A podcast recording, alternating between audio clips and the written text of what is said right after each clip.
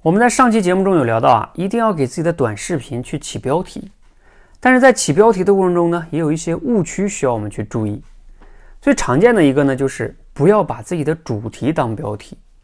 尤其是你的主题是那种比较直白的主题，什么坚持就能成功啊，选择大于努力啊，就是别人一看就知道你要讲什么的那种大道理，别人就没有欲望听下去了。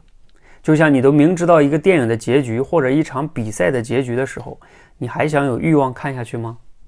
所以标题是吸引别人打开我们内容的。当然了，这里边就有第二个误区，就是也不能太标题党，